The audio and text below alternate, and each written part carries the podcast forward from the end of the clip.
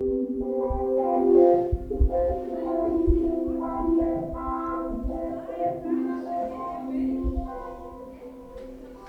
noite, pessoal. Boa noite. Vai ter que baixar aí, cara. Nós arrumamos. Eu tinha pedido para ficar ali na mesa ali, se puder ficar ali. Boa noite. Como é que vocês estão, pessoal? Estão bem? Estão felizes com Jesus? Nós estamos começando uma série de sermões nova aqui na igreja. Foi mais ou menos, né, Val? Foi mais ou menos, né? Nós estamos começando uma série de sermões nova aqui na Vintage. Não sei, cara. Acho que tá bom, tá bom. Se não tiver, não sei. Eu acho que tá bom. Fica aí, Cauê. Fica por aí, fica por aí. Bom, pessoal, então, quando eu conheci Jesus, eu me lembro, né, faz algum tempinho isso, mas eu me lembro que no serviço, serviço não, no colégio, eu nem trabalhava na época, tinha 15 anos, não trabalhava de carteira assinada, mas em casa minha mãe tirava meu couro. E eu me lembro que meus colegas disseram: Cara, tu vai entrar para a igreja. Cara, tu não vai poder fazer um monte de coisa. Não vai poder fazer isso, não vai poder fazer aquilo. Não vai isso, não vai poder fazer aquilo, aquilo outro. Meu Deus, tu vai perder a tua vida. Eu me lembro que ainda uma, uma jovem chegou e disse para mim assim: Sério que tu vai entrar para a igreja? E justo na Assembleia de Deus, que não pode nada. Me deu um desânimo aquilo, cara. Eu disse, bah, é agora, né? Não vou poder fazer nada na minha vida. Porque a cabeça das pessoas é que, olha, na igreja não pode fazer nada. Na igreja não pode nada. Não pode fazer nada. No mundão tu pode tudo aí, né? né? No mundão tu vai festejar, tu vai, vai beber, tu vai pra noite, vai pra farra, vai cair bem louco, vai transar antes do casamento, vai andar acima de 60 por hora dentro da cidade, ah, dando tiro pra cima, bem louco. A impressão que as pessoas têm do mundo é isso. Que o mundo é uma vida de liberdade, é ou não é? E na igreja é uma vida de prisão.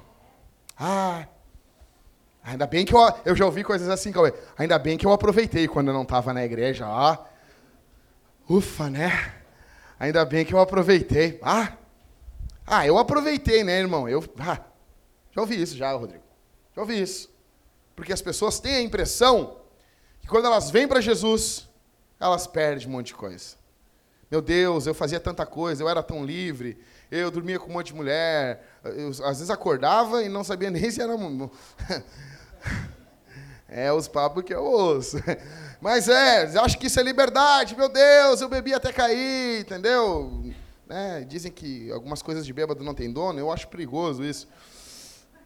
É, tudo bem. E eles falam que tinha uma vida de liberdade enorme. Né? Já vocês já viram que as pessoas que vêm do mundo, é, normalmente elas. É, elas assim, não, no mundo eu, eu fazia um monte de coisa, eu batia em todo mundo. Eu... Ele era o bom, né? Ele batia em todo mundo, ele quebrava a cara das pessoas, ele cagava tudo na pau, ele dava laço. Na verdade, não, ele era um mané. Ele era um CDF que tomava tapa, tomava os cascudos. Não era ninguém. Sei eu, a gente não era ninguém. Não era ninguém. Tu não era o cara. Vocês não eram o cara. Vocês não eram. Meninas, gurias, vocês não eram as gurias mais populares do colégio. Vocês não eram. Era popular. Que popular? Popular de nada. Só queriam te usar e te jogar fora. Vocês, os homens do mundo, não queriam. Ah, eu quero honrar ela. Tá. Você acredita nisso? Às vezes os caras da igreja são um bando de sem vergonha. Os caras da igreja, entre aspas. Os caras, os caras do mundo, não, eu quero honrar ela. Não, eu te amo. Né? A jovem chegou para mim e disse assim: Por que, que tu dormiu com ele, fulana? Mas ele disse que ele queria ver as estrelas, seu. o cara chega e diz que quer ver as estrelas e elas acreditam. Bom, pessoal, então as pessoas pensam que é isso, que no mundo é uma vida de liberdade, e na igreja é uma vida de privações. Uma vida que não, não pode isso, não pode aquilo outro. Será que é isso? A gente vai começar uma série hoje sobre os Dez Mandamentos. E os Dez Mandamentos, ele é totalmente imperativo. Não faz isso. Não, faz aquilo. Não, faz aquilo outro. E isso às vezes deixa a gente meio nervoso. Ah, não pode fazer isso, não pode aquilo, não pode aquilo outro. Hoje, a gente não vai entrar no primeiro mandamento. Eu quero ficar com vocês só no prefácio. Tá? Já aconteceu isso com vocês alguma vez? Vocês já, já pararam para pensar isso? Fala a verdade. Pensa aqui comigo. Cara, seja sincero. Vocês já, já, já se pegaram pensando assim? Ah, Podia ter aproveitado mais do mundo. Fala a verdade. Fala a verdade, cara. Não me enrola. Tô pastoreando há muito tempo, velho. Não comecei pastoreando a vintage, cara. E outra que eu sei por mim também. Já, já se pegaram pensando isso? Podia ter feito bastante coisa. Dava para ter aproveitado. Vocês já se pegaram pensando isso? Ou não? Só, só eu que já pensei isso na minha vida? Ninguém aqui nunca pensou isso? uh! As boas novas aqui essa noite é que não, Jesus sabia que a gente ia passar por um negócio desse. Jesus sabia que você e que eu não teríamos noção do que é uma vida cristã. Jesus sabia que você e eu teríamos pensamentos perturbados quanto à vida cristã e quanto à vida no mundo. Jesus sabia que nós pensaríamos desse jeito. Então vocês vão passar toda essa série. Chegou na série, abre em Êxodo 20. Eu não preciso mais nem falar. É Êxodo 20. Nós vamos ficar aí quase três meses. É, quase isso. Onze semanas. Nós vamos ficar em Êxodo 20. Então, porque eu quero que os sermões fiquem em ordem, sermão 1, mandamento 1, eu não vou pregar o mandamento 1, então hoje o sermão vai ser o zero. Que daí vai ficar certinho, né? Entendeu?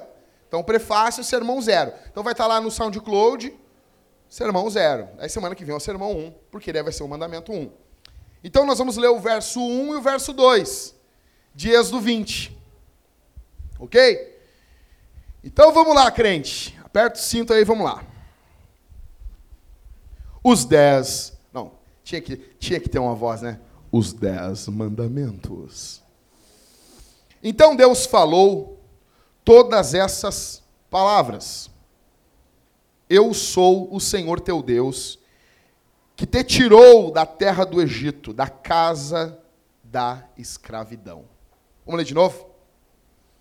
Então Deus falou todas estas palavras. Eu sou o Senhor teu Deus, que te tirou da terra da escravidão, da casa da escravidão. Isso aí. Antes de Deus começar a dar lei, ele diz isso. Ele se apresenta, o texto bíblico Moisés diz para a gente que Deus falou todas essas palavras. E ele diz: Eu sou o Senhor teu Deus que te tirou da terra do Egito, da casa da escravidão. Antes de da lei. Por que, que Deus faz essa introdução antes de dar lei? O que, que esses dois versos. Tô, minha barba, estou quase engolindo a minha barba aqui, cara. Às vezes eu estou comendo em casa e daí a minha barba fica com alguns pedaços de comida e a Thalita, que nojo, o que, que é isso? Eu digo, estou guardando para depois a cara dela é pior ainda. É pior, é pior ainda. É pior, é muito pior. Então, então se você na internet está com a barba grande, bota aqui embaixo uma foto tua, barbuda, assim, bota aí, ó, pastor, a gente está junto. Porque o homem usa barba, né? Tem umas mulheres aí que é meio barbuda também, né? Minha mulher, ela depila ali, pessoal, fica tranquilo. Disseram que na Assembleia de Deus, eu congreguei lá há muito tempo, é, então, estava conversando né, com os guris ali, que o homem não pode usar barba. As mulheres podem, né? bigodão da mulher do pastor, às vezes é maior que o meu aqui, assim. O meu fica, demora um tempão para crescer.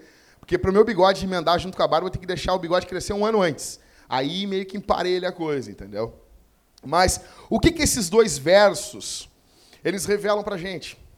Por que, que Deus começa com esses dois versos? Porque tem algumas coisinhas antes da gente ir direto para a lei que Deus quer que a gente entenda. Você precisa entender algumas coisinhas aqui antes da gente começar a falar sobre os Dez Mandamentos. E eu quero agradecer aqui a Carol e a turma dela que fizeram essa decoração aqui, cara. É uma decoração opressora, né? Bem opressora. Então o pessoal ajudou, a Carol ficou que nem louca, né? Mas é, ficou muito legal, Carol. Né? E já sabe, né? A gente está ali engatilhado ali. Qualquer coisa a gente senta o chumbo. Então a primeira coisa, cara, que a gente vê nesses Cara, se puder dar um pouquinho mais de retorno, velho. Primeira coisa que a gente vê aqui nesses dois versos, que a gente aprende nesse preâmbulo da lei, nessa introdução da lei, a gente aprende a primeira coisa. é que a lei revela Deus. A lei, ficou ótimo, a lei revela quem é Deus. A lei revela quem é o Senhor. Verso 1: Então Deus falou todas estas palavras. É uma revelação. Deus está se revelando. Não é a imaginação do homem esses mandamentos. Pelo contrário, nós não imaginaríamos uma coisa dessa. A lei revela a natureza santa e perfeita de Deus. A lei revela quem Deus é. Nós não conheceríamos Deus se não conhecêssemos por Sua lei. Deus revelou a Sua natureza através de mandamentos e não de especulações filosóficas. Por quê? Imagina assim, se Deus fosse se revelar através de pequenas especulações.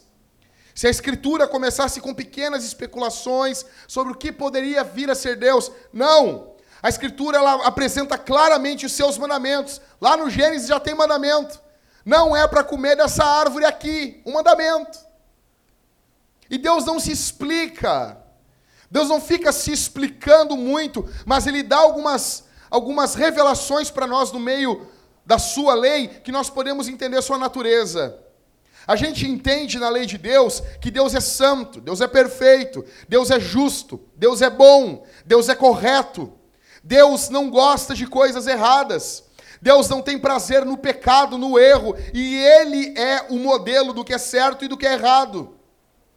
Na verdade, ninguém, nenhum ateu, tem condições de reclamar de alguma coisa.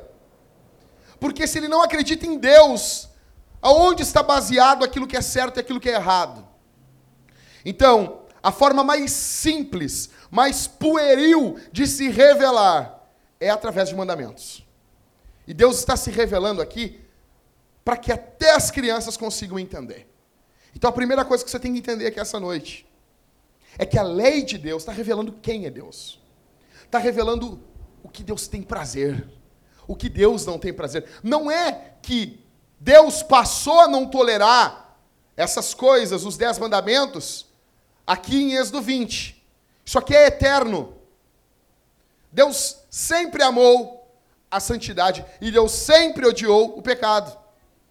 Isso aqui é eterno, isso aqui não vai passar depois que Jesus voltar. Vocês acham que não, no céu não vai ter mandamento?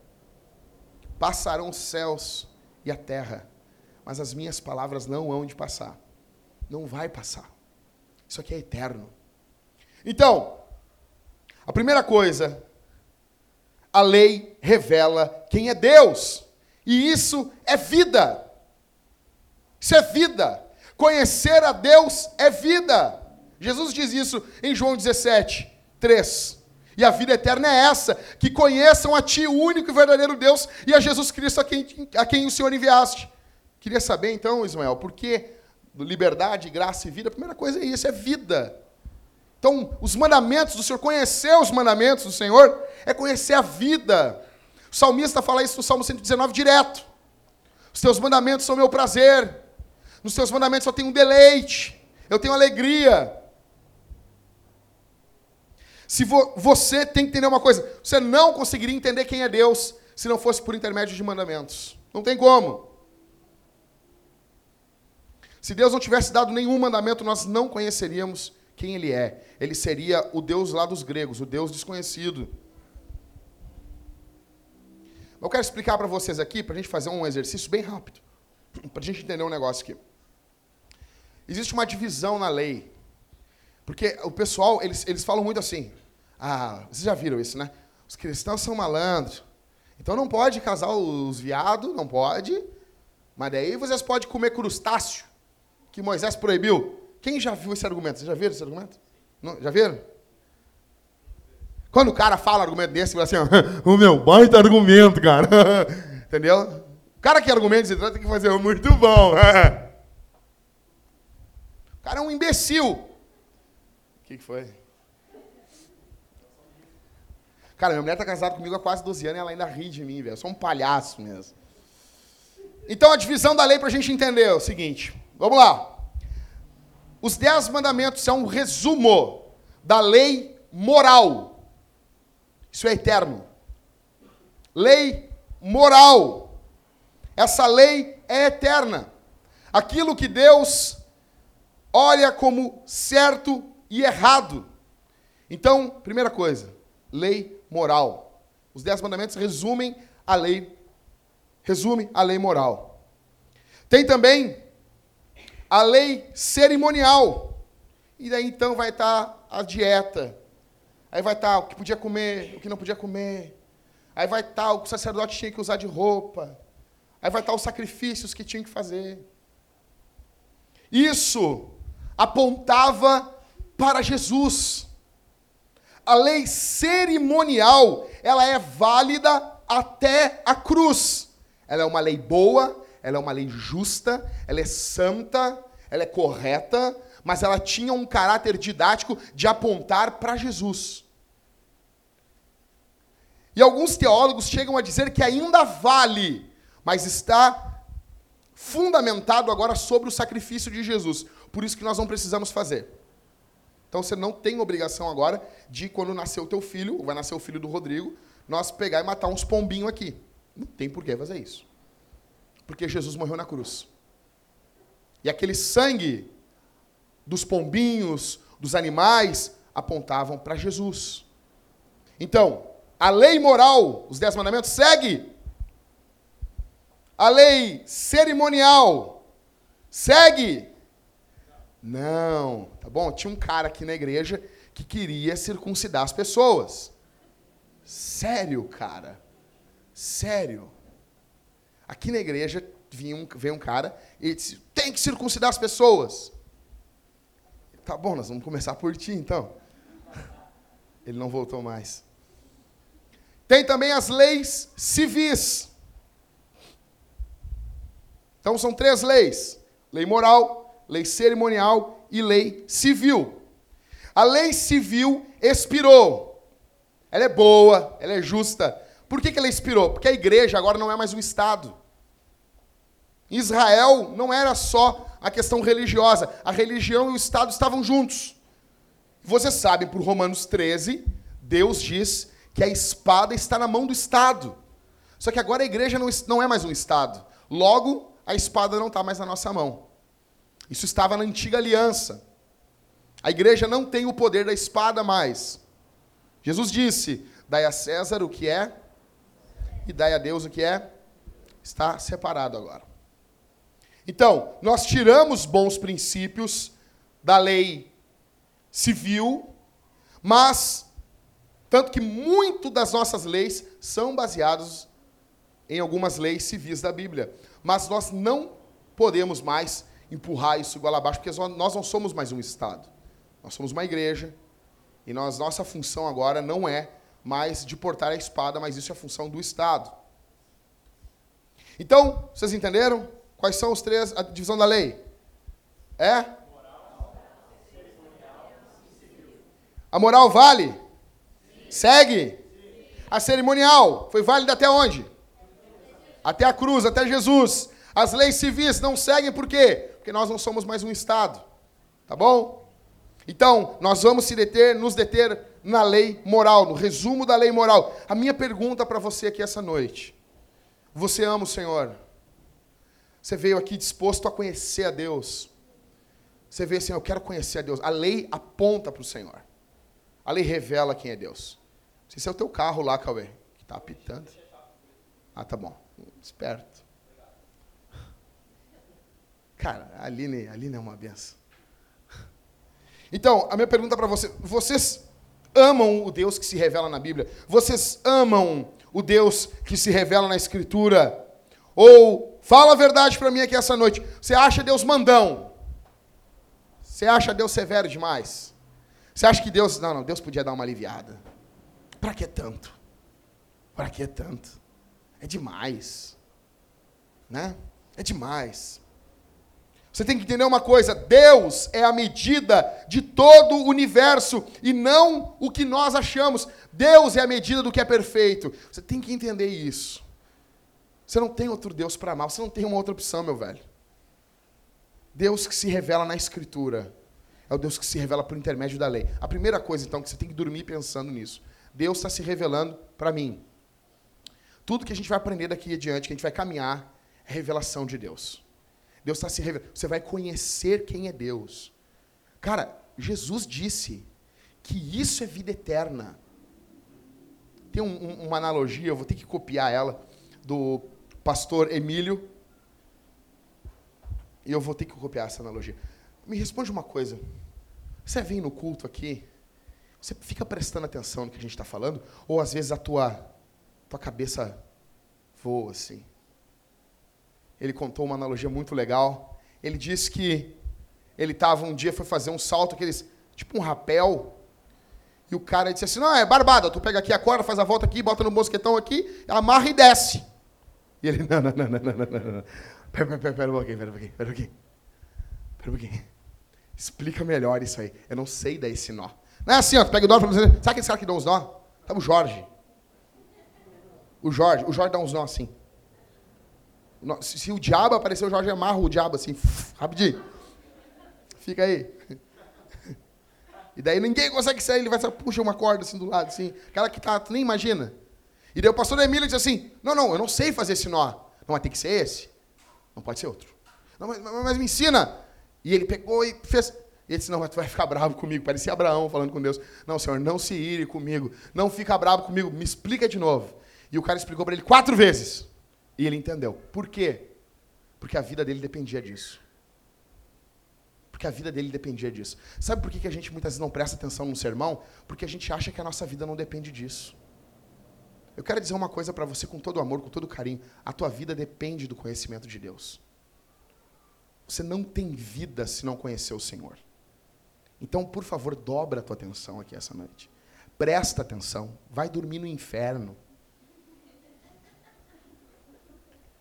O que, que a gente aprende mais? Dois antes de dar a lei, antes de tudo, antes de tudo, tudo, tudo, tudo, evangelho. Escreve aí. Antes de tudo, antes de lei, antes de tudo, evangelho, graça. Êxodo 20, verso 2. Eu sou o Senhor teu Deus, que te tirou da terra do Egito, da casa da escravidão antes de fazer qualquer exigência, antes de pedir qualquer coisa, antes de exigir obediência, antes de exigir qualquer coisa, Deus disse: Eu primeiro libertei vocês. Vocês estavam presos. Aí vem esse pessoal, nós só vimos a graça hum, no Novo Testamento. Graça é favor não merecido. Primeiro Deus liberta o povo do Egito, para depois Deus cobrar alguma coisa. Então, o que, que a gente está vendo aqui no verso 2? É graça. Está entendendo agora, Ismael? Está entendendo? Liberdade, graça. Graça. Graça. Antes de cobrar, antes de mandar, antes de ordenar, Deus livremente liberta o povo. O povo quebrando todos esses mandamentos que eles nem conheciam. E Deus tolerando isso na sua bondade, na sua graça, na sua benignidade, Deus vai lá e liberta o povo, assim como você e como eu. Deus libertou a gente das amarras do pecado e do diabo, para depois cobrar alguma coisa da gente. Deus não propôs a eles nenhuma troca e nenhuma barganha com eles. Deus não disse, ó, seguinte, se vocês fizerem isso, eu tiro vocês do Egito não estou gostando de algumas coisas aí, se mudar algumas coisas, eu tiro vocês do Egito. Deus não fez isso. Deus não teve nada. Não, Deus, eu vou libertar o povo. Eu vou libertar o povo. E a gente vê, na continuação de Êxodo, que o povo era um povo complicado que Deus libertou. Era um povo complicado. O nome disso que você lê no verso 2 é graça. Eu sou o Senhor teu Deus. Deus está abrindo o peito, se revelando para o povo e dizendo: Eu sou o Senhor teu Deus, que te livrou da terra do Egito, da casa da escravidão. Escravidão é algo terrível. Algo terrível. É angústia, é perca de identidade, é violência, é abuso, é invasão. A pessoa não é dela, ela, é, ela pertence a alguém. Deus está dizendo: Eu acabei com isso. Deus humilhou Faraó. Deus humilhou o maior império do mundo e tirou o povo dele com mão forte de dentro do Egito. Isso é graça. Isso é graça. Deus nos libertou da mesma forma. Deus nos salvou exatamente da mesma maneira. A Bíblia toda é assim, meu velho. Romanos. Vai ler Romanos. Você vai ler Romanos, você vai ler, Deus vai dizer tudo que Deus fez. Lá do capítulo 1. E vai vir até o capítulo 11. E termina o capítulo 11, Paulo exaltando, glorificando. E daí ele diz, portanto, né? Consequência disso. Apresentei os vossos corpos como sacrifício vivo. Aí do capítulo 12 até ó, o capítulo 15, alguma coisa, vem nossas obrigações. É isso. Efésios, a mesma coisa. Deus começa, tu é isso, tu é amado, tu é salvo, redimido, e Deus vai falando sobre a identidade do povo, vocês estavam mortos nos vossos pecados, mas um muro de inimizade caiu, não sei o que, barará. Aí da segunda metade de Efésios, começam nossas obrigações. Primeiro Deus diz quem nós somos, para depois cobrar alguma coisa. É isso que Deus está dizendo para o povo. Graça, eu fui gracioso com vocês. Eu fui gracioso, amoroso com vocês. Fui amoroso. Deuteronômio 6, do verso 20 ao verso 24. Vamos ler esse texto aí? Vai um pouquinho para frente. Deuteronômio 6. Cara, eu vou pedir para alguém ler aqui para mim. Ninguém pode ler aqui? Paulo Júnior, pode ler? Fica ruim? Não está muito afim? Quer? Quer ler? Não, se não quiser, pode ser o Liscano. Deuteronômio 6. Então vem aqui ler aqui.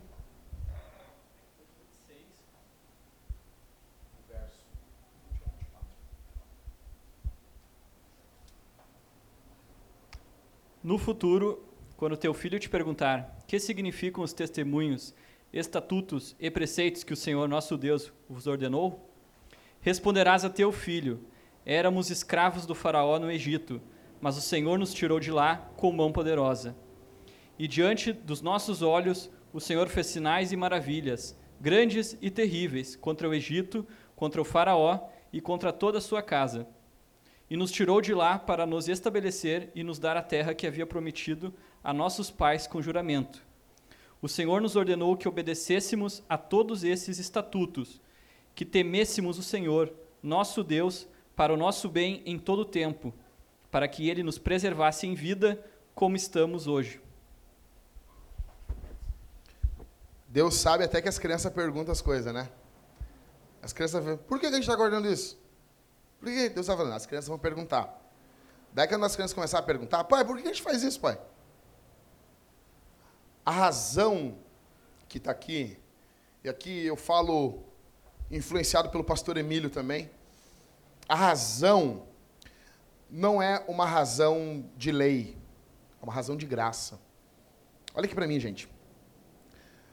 Eu não quero me meter na criação do teu filho, mas a gente aprende com a escritura que a gente não diz para uma criança assim: tu vai fazer isso, senão tu não, vai, tu não é mais meu filho. A razão que uma criança vai obedecer o pai não é para ela ser filha, é para porque ela é filha. Porque ela é. O que, que é que Deus está dizendo? As crianças vão perguntar o que, que significa esses testemunhos, isso tudo. Aí nós vamos responder, filho, a gente era escravo. A gente estava perdido, filho. E Deus resgatou a gente. Deus cuidou da gente. Deus nos livrou de Faraó.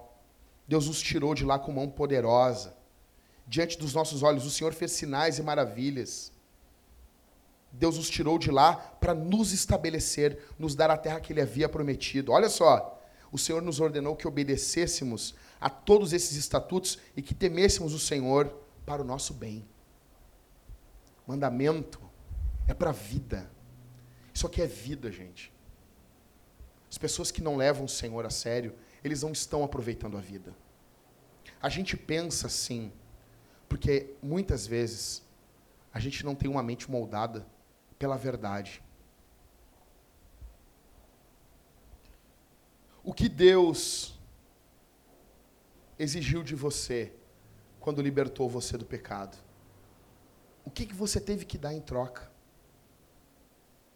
O que, que você teve que fazer para Deus? Para Deus salvar a tua vida? O que Deus pediu em troca? Como não amar esse Deus maravilhoso? Como não amar Ele?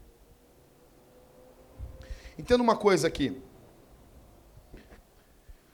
Quando Deus nos deu a lei, Deus estava dizendo que a gente é povo dele. Nós estamos morando no Brasil, somos brasileiros.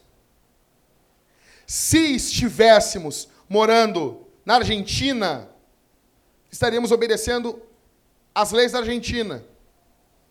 As leis de um povo mostram a que povo ou a que nação aquela gente pertence. Quando nos submetemos aos mandamentos do Senhor, Deus está dizendo para a gente: vocês são o meu povo. Vocês estão entendendo isso? Quando o povo se submete às leis de um país, ele está dizendo: eu sou brasileiro. Eu respeito essa lei. Nem um gole de álcool antes de dirigir. Nos Estados Unidos é diferente. Tem uma permissão um pouco maior. Aqui não tem. Mas nós somos brasileiros e estamos no Brasil. E nós nos submetemos a isso, somos esse povo. Ao nos submetermos à Escritura, ao nos submetermos à Bíblia, Deus está dizendo a nós: vocês são meu povo. E nós estamos dizendo em resposta: nós somos teu povo, Senhor. Nós somos teu povo, nós somos tua propriedade.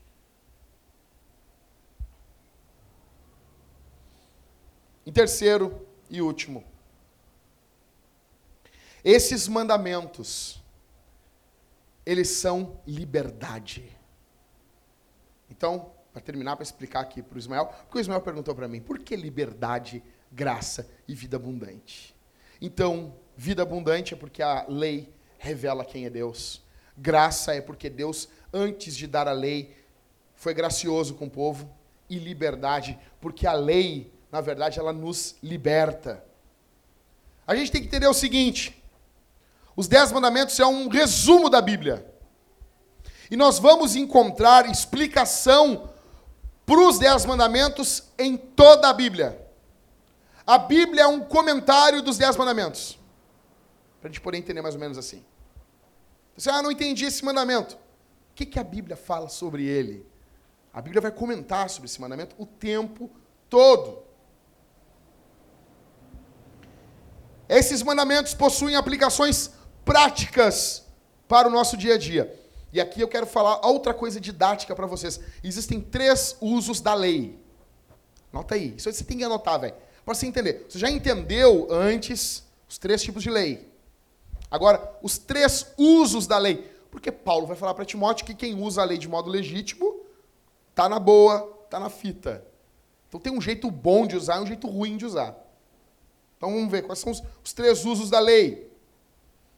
Ô, ô Chris, tá com a pergunta 15 do catecismo aí? Consegue botar para nós aí?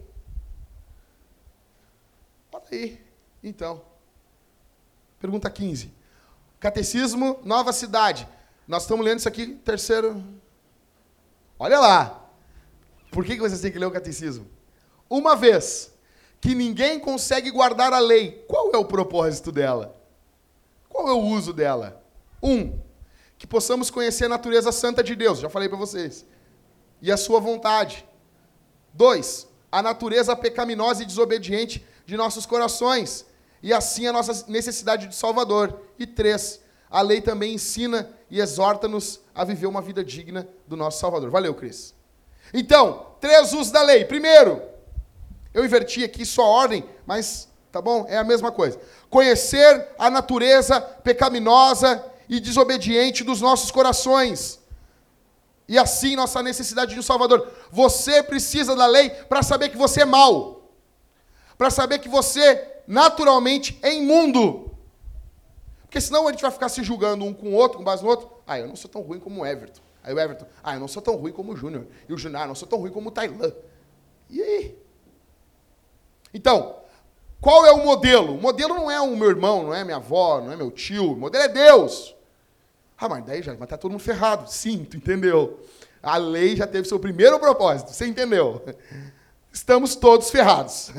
Então, a primeira revelação, ou o primeiro uso da lei, propósito, é conhecer o nosso coração. Você a lei, você imagina, você fica sabendo de uma coisa, sabe qual é que é? Você é pior do que você imaginava. Com a lei, vou, ah, olha aqui para mim. Quem é pecador aqui? Meu Deus, mas tem gente. Meu Deus. São wesleyanos. Quem é pecador aqui?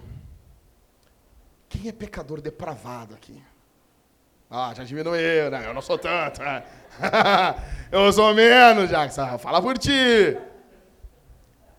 Quem aqui não consegue ser salvo pelo seu próprio mérito? Todo mundo diz isso. Mas quando a gente começa a ler a Bíblia, estudar a lei de Deus, a gente vê, a gente aprende uma coisa. Cara, eu sou pior do que eu imaginava. Eu sou muito pior. Eu sou muito. Na boa, eu achava que eu, tinha um, eu era um pouquinho bom. Na, na Escritura eu aprendi que até as minhas boas obras, antes de Cristo, no caso, são trapos de imundície. Eu preciso de um Salvador. Então, a primeira coisa, a lei. A lei, a lei me aponta um Salvador. Ok? Dois, eu conheço a natureza santa de Deus e a sua vontade. Segundo o uso da lei, eu sei quem é Deus. Eu falei para vocês no primeiro tópico, mas aqui fica de forma mais didática ainda. Deus, quando eu leio sobre a lei, eu vejo uma coisa. Se eu descubro que eu sou mais pecador do que eu imaginava, eu descubro que Deus é mais santo do que eu pensava. Eu até pensava que Deus era bonzinho. Eu até pensava que ele gostava das coisas certas, mas eu não imaginava que era tanto. E com a lei eu descubro, Deus é mais santo do que eu imaginava. Deus é mais perfeito do que eu imaginava. Deus é mais bom do que eu imaginava. A lei, terceiro uso da lei. A lei também nos ensina e nos exorta, nos, nos impulsiona, nos encoraja a viver uma vida digna do nosso Salvador. Sabe por que você não estima tanto a lei de Deus? Porque tem gente aqui que não tem noção o que, que é viver livre. Você não tem noção. Não, não imagina o que é, de fato, viver livre. Sabe? Tem, teve um cara nos Estados Unidos, ele estava preso, ele passou mais de 40 anos preso. Quando ele foi solto, ele não sabia viver. Ele não sabia viver. Então ele foi lá cometer um delito para voltar para a cadeia. Porque ele não sabia viver. Ele não tinha noção. Já pegou um passarinho? O, o, o, o Robson, que tinha um monte de passarinho, não dá, né, Robson? Pegar o passarinho e largar ele depois que ele está na gaiola, ele morre, né? Ele não consegue viver. Porque ele está acostumado a viver dentro de uma jaula. Olha aqui para mim, gente. Gente, pelo amor de Deus. Se largar um passarinho, esses, esses passarinhos que cantam, largar eles, eles não vão conseguir viver, eles vão morrer. Porque o mundo é muito maior, é muita liberdade. Mas eles estão acostumados a estar dentro daquela jaula. Você pensa assim, ah, entendi. É que ele nasceu numa jaula. Você nasceu numa jaula. Você nasceu preso debaixo do pecado. Você nasceu debaixo do diabo, das mãos do diabo. Você nasceu em pecado. Salmo 51, 5, catecismo hoje que a gente leu em casa de Heidelberg. Em pecado me gerou a minha mãe. Eu fui gerado, eu nasci em pecado. A gente é pecador desde criança. Nós nascemos debaixo do jugo do pecado, do diabo, da morte e do mundo. Então Jesus vem, liberta a gente e a gente não sabe viver numa vida livre. Esse mundo lindo de Deus, a gente não sabe. Aí os mandamentos, o que, que eles fazem? Eles ensinam a gente. Porque você tem que entender uma coisa aqui essa noite. Você era propriedade do diabo. Você pertencia ao diabo. O diabo era teu dono. Você tem que entender uma coisa: sempre vai ter um senhor. Olha aqui para mim. Sempre. Sempre vai ter alguém que vai mandar na nossa vida. Sempre. Sempre. Então, o cara sai da igreja.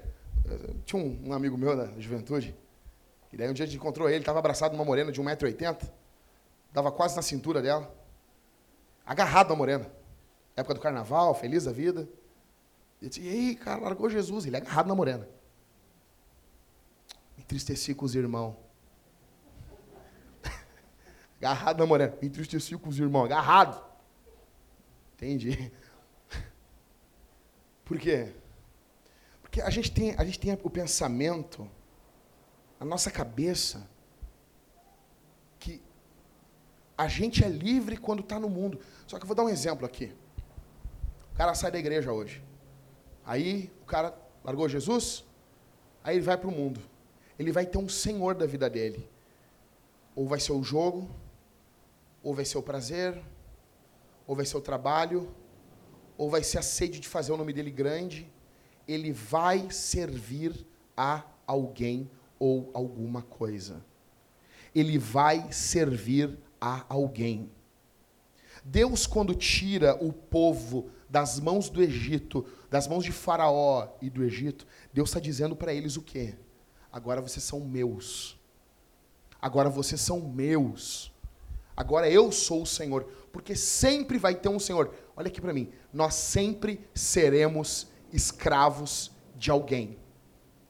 Grava isso na tua cabeça. Isso aqui é libertador. Só que a gente tem que conhecer quais aqueles senhores, ou qual o Senhor tem um mandamento de vida. Qual, qual Senhor que quer o meu bem? Você pode sair da igreja hoje, largar Jesus, mas você vai servir a alguma coisa.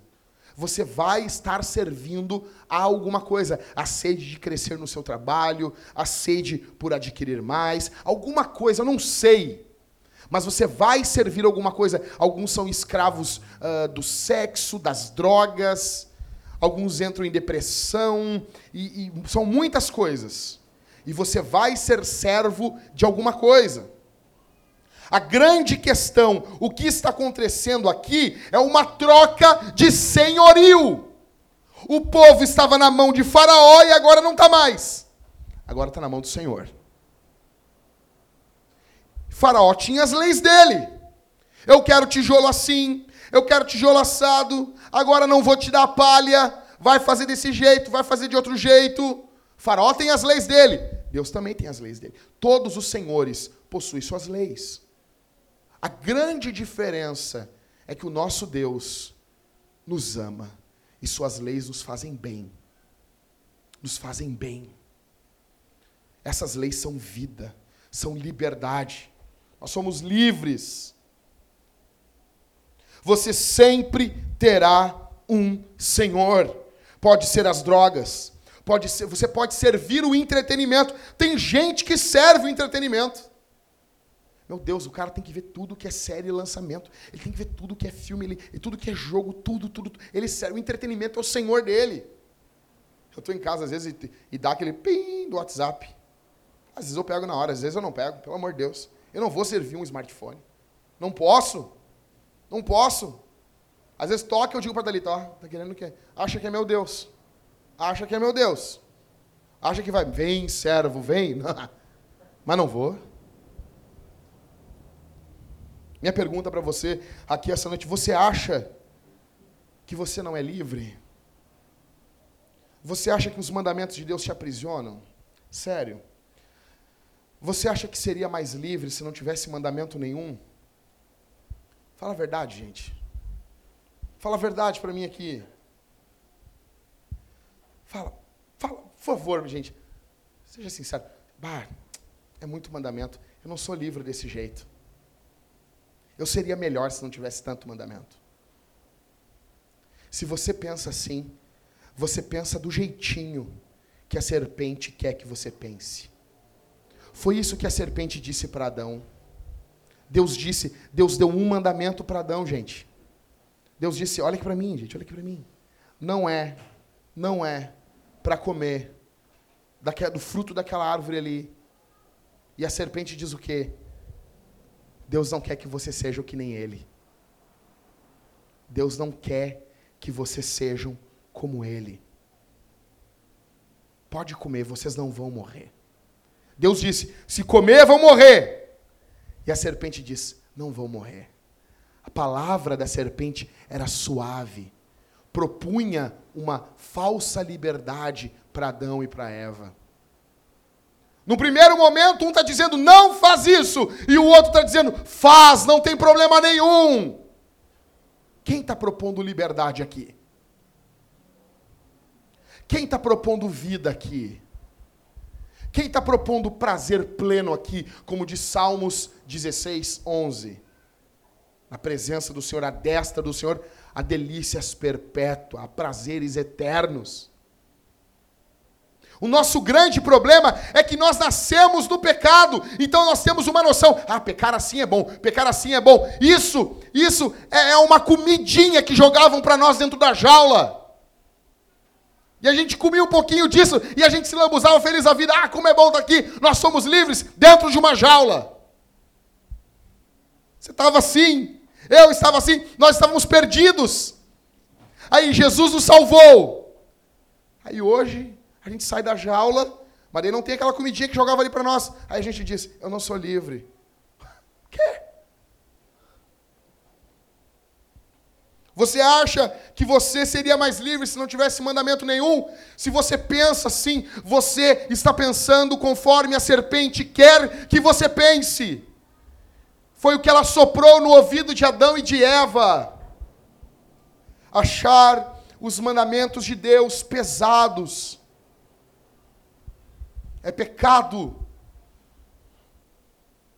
É pecado dizer, Senhor, é muito pesado isso. É pecado. Tem gente que pensa assim: ah, é muito fácil ficar falando os mandamentos aí de cima.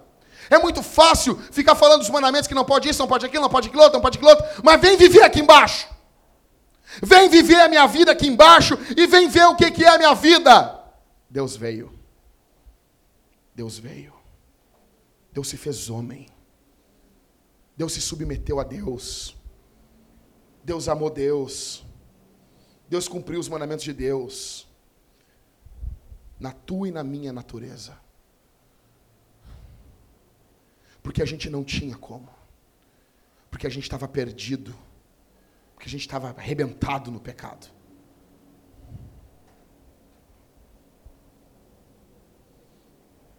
Jesus viveu uma vida perfeita e cumpriu todos esses mandamentos.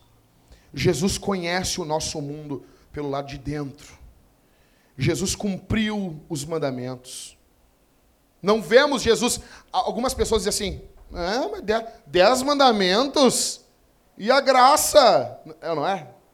É, não é? As pessoas não perguntam isso? Ah, mas agora, tão, agora a vintage está tá em mandamento. Eu achei que estava na graça. Pá, cara, um tapa nos beijos, rapaz. Uma voadora, rapaz. Larga o Caio Fábio. Mas é, rapaz. Você quer mais graça do que isso? Quer então que Deus deixasse tudo solto, das patas, morrer bem louco? Vida de pecado é morte. Quer então assim, não, ó, mandamento, não adorarás outros deuses. Quer que não tenha esse mandamento? Quer que tu sirva a deuses que vão te matar? Porque os outros deuses são assassinos. É sério isso. Não, não. Tem que adulterar a moda louco. Trair a mulher. Isso é vida, gente. Isso é vida. Isso é morte. Isso é morte. Então, Jesus tem que botar na tua cabeça que Jesus não, Jesus não ficou contra os mandamentos. Jesus não foi de um lado assim, ah, ô, gente, gente, gente, larga esse papo de mandamento, tá?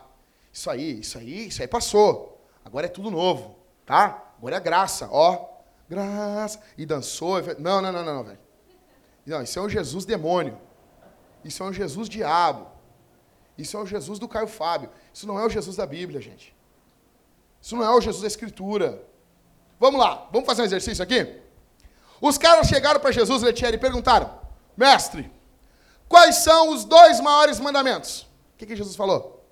O que, que Jesus falou? Hã?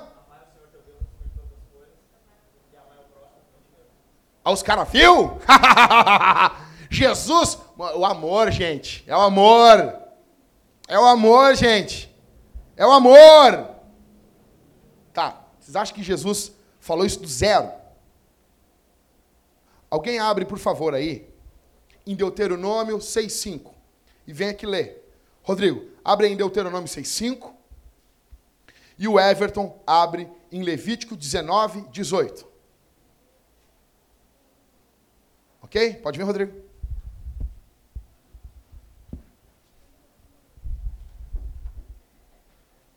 Amarás o Senhor teu Deus de todo o teu coração, com toda a tua alma e com todas as tuas forças.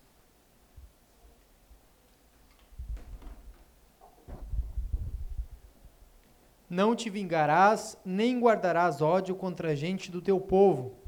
Pelo contrário, amarás o teu próximo como a ti mesmo. Eu sou o Senhor. Jesus está só citando Deuteronômio Levítico. Vocês estão entendendo? É isso, cara. E a gente dizendo, não, não, Jesus resumiu. No... Mas a lei já era resumida no amor, seu jumento. O cara dizer para ti, tu tem que carregar. A partir de hoje você vai fazer uma coisa que eu vou passar a fazer também. Nós vamos carregar milho no bolso. Milho. No bolso milho e no outro bolso grama, capim. Aí o cara falar assim, não, mas é a graça. Aí tu tira assim, come, come, come, come cavalo, come. Não, come. Come cavalo. Não, não, tira. Tira. Gostou, né, Jéssica? Essa foi boa, né? Tira o milho assim, entrega assim, ó, come, cara. Tu é um cavalo. Tu é um cavalo. Come água de teta, come. Come cavalo de teta. É isso, rapaz. Isso é um animal. Isso é animal, rapaz. Cara, aqui, as duas são duas tábuas. Na primeira tábua, mandamento 1, 2, 3 e 4. Segunda tábua, 5, 6, 7, 8, 9, 10. Na primeira tábua é o amor a Deus. Então, não terás outros deuses. Vamos ver se eu me lembro de, de cabeça. Não terás outros deuses. Não farás imagem. Terceiro, não tomarás o nome do Senhor teu Deus em vão. E quarto, lembra do sábado. Ok? Isso é amor a Deus. Agora, amor ao próximo. Mandamento 5. Eu sempre troco. É honrar pai e mãe. 6. Não matar as pessoas. 7. Não pegar a mulher dos outros. 8. Não roubar. Tá? 9. Não mentir. E 10. Não cobiçar o que é do outro. Do mandamento 5 ao mandamento 10, esses 6, 5, 6, 7, 8, 9, 10, 6, é amor ao próximo. Do mandamento 1 ao mandamento 4, é amor a Deus. São duas tábuas. Tábua do 1 ao 4 e a tábua 2 do 5 ao 10. Por isso que a lei se resume a amar a Deus e amar o próximo. O resumo é o amor. Tá, mas o que, que é amar a Deus? Mandamento 1 ou mandamento 4. O que, que é amar o próximo? Mandamento 5 ao mandamento 10. Isso é amar o próximo. Mas eu não vi ninguém fazer isso na Bíblia. Você viu Jesus. Jesus. É tudo sobre Jesus. A gente não viu ninguém fazer isso na Bíblia, no Antigo Testamento, de forma perfeita. Então a gente, a gente sabia o que, que tinha que ser feito, mas a gente não tinha visto ninguém fazer. Por isso que o Verbo, a palavra, se fez carne e habitou entre nós. A gente viu Jesus caminhando, era a palavra caminhando, porque ele cumpria todos os mandamentos. Ele amava o Senhor e ele amava o próximo. Se você quer saber quais são os mandamentos, você lê as do 20. Se você quer saber isso na prática, você lê a vida de Jesus. Jesus cumpriu isso de forma perfeita. Jesus amou os mandamentos. Jesus disse ainda: aquele que me ama, guarda os meus mandamentos. Gente, é graça, é liberdade, é vida abundante para vocês. É Jesus. É Jesus. É amor de Deus por nós. Amém? Vamos ficar de pé.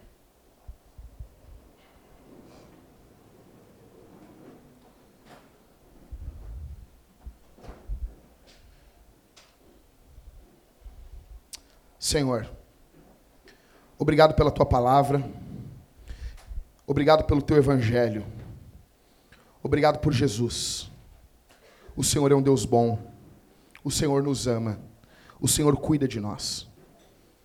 Obrigado porque o Senhor nos deu mandamentos, e mesmo que nós não conseguimos, conseguíssemos cumprir teus mandamentos, o Senhor enviou Jesus. Obrigado pela cruz, Obrigado pela salvação que não vem pelos nossos méritos, mas vem pela tua graça. Ó Deus, obrigado pelo culto de hoje. Que o que falamos aqui venha estar gravado nas tábuas do coração dos meus irmãos. Em nome de Jesus. Nós queremos amar o Senhor e nós queremos amar o nosso próximo. Nós queremos amar a Deus e amar o nosso próximo. Em nome de Jesus. Em nome de Jesus, que haja perdão no Senhor. Que haja graça no Senhor. Que venhamos amar. Que venhamos receber por intermédio da tua palavra graça. Graça. Vida abundante. Que o Senhor venha enviar sobre nós rios de vida abundante. Que venhamos verdadeiramente ser livres por intermédio da tua palavra. No nome de Jesus nós te agradecemos, Senhor. Amém. Aplauda o Senhor, igreja.